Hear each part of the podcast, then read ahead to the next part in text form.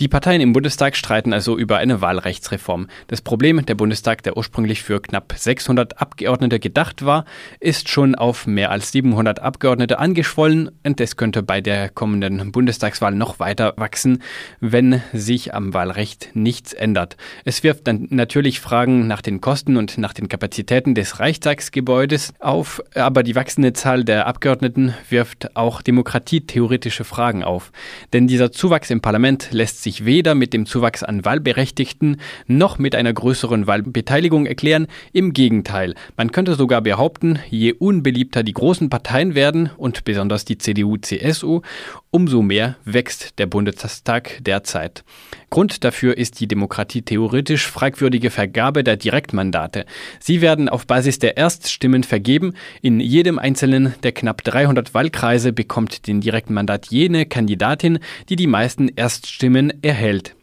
Wobei diese Erklärung irreführend ist, denn in kaum einem Wahlkreis wird ein Kandidat gewählt, der die Mehrheit der örtlichen Wahlberechtigten hinter sich bringen konnte, sondern es wird lediglich die Person gewählt, die mehr Stimmen erhält als die Mitbewerberinnen. Es passiert dabei durchaus, dass ein Kandidat mit nur rund 20 Prozent der Stimmen gewählt wird. Die anderen Kandidatinnen gehen ganz leer aus, auch wenn sie nur knapp dahinter standen.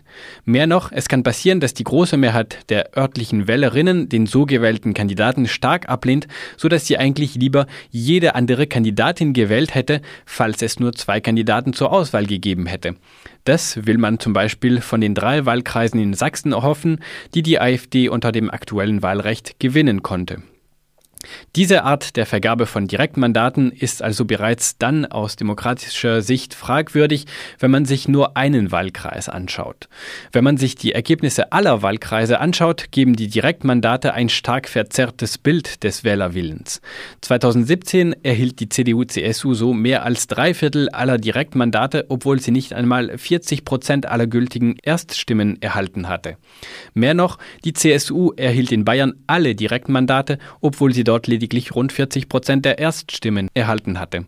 Dieses Mehrheitswahlrecht mit einer einzigen Wahlrunde wäre also eine ziemlich undemokratische Art der Vergabe von Mandaten, wenn es kein Korrektiv gäbe.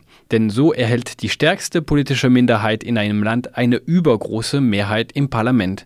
Ein solches Wahlrecht ist aber zum Beispiel in Großbritannien die einzige Art der Vergabe von Parlamentsmandaten. In Deutschland war die Erststimme nie die einzige Art der Vergabe von Mandaten. Ursprünglich wurde die Hälfte der Mandate auf diese Weise vergeben und die andere Hälfte wurde mit der Zweitstimme proportional an Parteilisten vergeben. Doch es führte trotzdem zu undemokratischen Verzerrungen im Parlament, weil die CDU-CSU eben überrepräsentiert wurde.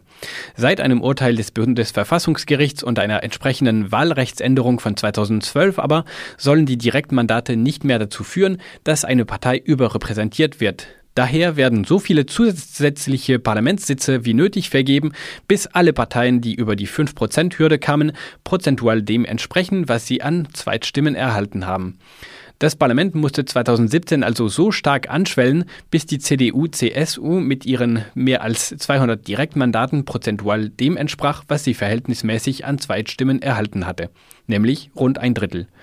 Die Erststimme führt also mittlerweile zu keiner prozentualen Änderung bei der Stärke der Fraktionen mehr.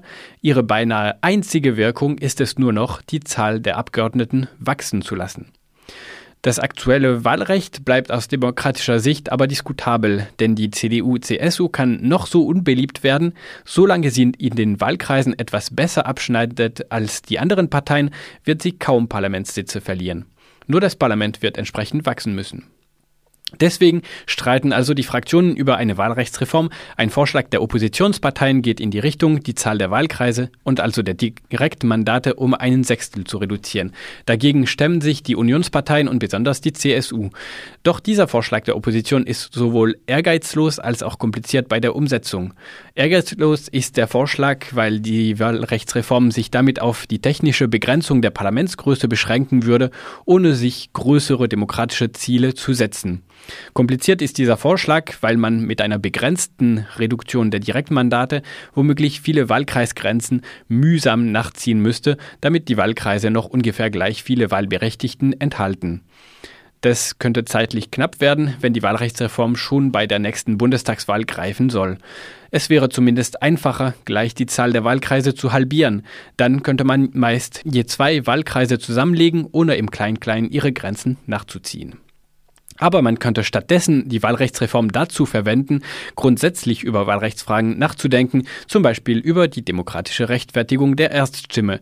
Denn die Erststimme ist wie gesagt aktuell nur noch das nutzlose Überbleibsel des Wahlrechts von vor 2012. Würde man die Erststimme jetzt ganz abschaffen, würde es prozentual nichts daran ändern, wie stark die verschiedenen Parteien im Parlament vertreten sind.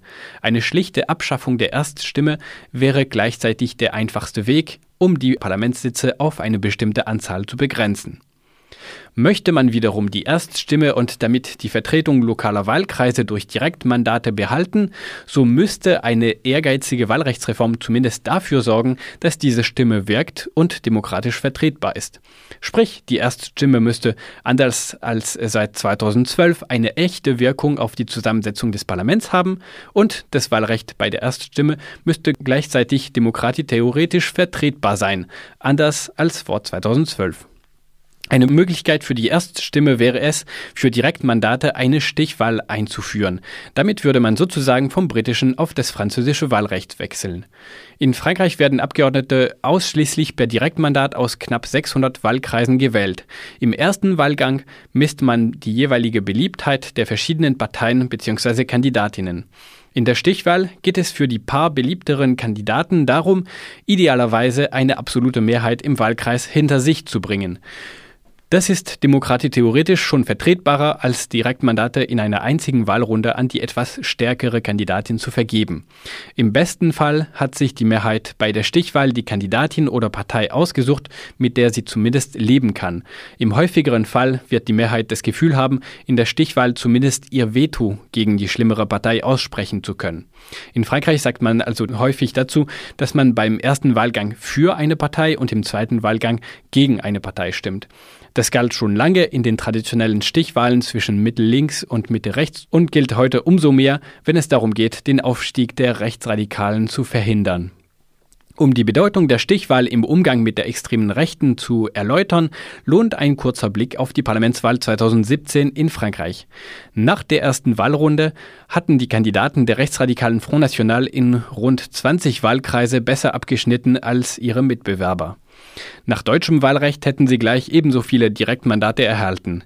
Außerdem hätte die Front National im deutschen Wahlrecht über die Zweitstimme auf eine Vertretung in Höhe von mindestens 13 Prozent der Abgeordneten hoffen können. Wegen des französischen Wahlrechts lassen sich die Abgeordneten der Front National jedoch an zwei Händen abzählen. Insgesamt stellt sie damit nicht einmal zwei Prozent der Abgeordneten. Sie hat daher nicht einmal eine eigene Fraktion im Parlament, was ihre Einflussmöglichkeiten noch weiter einschränkt. Ist es undemokratisch? Nicht unbedingt oder zumindest nur teilweise. Die FN kam im ersten Wahlgang in rund 120 Wahlkreisen auf Platz 1 oder 2 und durfte damit in die Stichwahl. Doch in fast allen dieser Wahlkreise erteilte eine deutliche Mehrheit der Bevölkerung bei der Stichwahl ihren Veto gegen die FN, indem sie für die Kandidatin einer anderen Partei stimmte. Im Umgang mit der extremen Rechten ist die Stichwahl also gewissermaßen eine institutionalisierte Form des gängigen Slogans Wir sind mehr, der hierzulande bei Demonstrationen gegen die extreme Rechte zu hören ist. Natürlich nimmt die extreme Rechte aber auch in Frankreich mehr als genug Einfluss auf die Politik. Sie ist sehr präsent in den Medien. Außerdem glauben viele in den anderen Parteien, sie müssten die menschenverachtenden Forderungen des Originals kopieren, um die rechtsradikalen Wählerinnen zurückzugewinnen. Aber einen direkten Einfluss auf Parlament und Regierungsbildung, wie wir ihn zuletzt mit der AfD in Thüringen beobachten konnten, haben die Rechtsradikalen in Frankreich dank des französischen Wahlrechts nicht. Das französische Wahlrecht ist Demokratie theoretisch also vertretbar. Es ist außerdem sehr wirksam gegen den parlamentarischen Einfluss der extremen Rechte, solange sie von einer breiten Mehrheit abgelehnt wird. Es führt aber trotzdem zu Verzerrungen in der parlamentarischen Vertretung. Sprich, verglichen mit ihrem Ergebnis in der ersten Wahlrunde werden in Frankreich größere, mittige und lokal verankerte Parteien überrepräsentiert.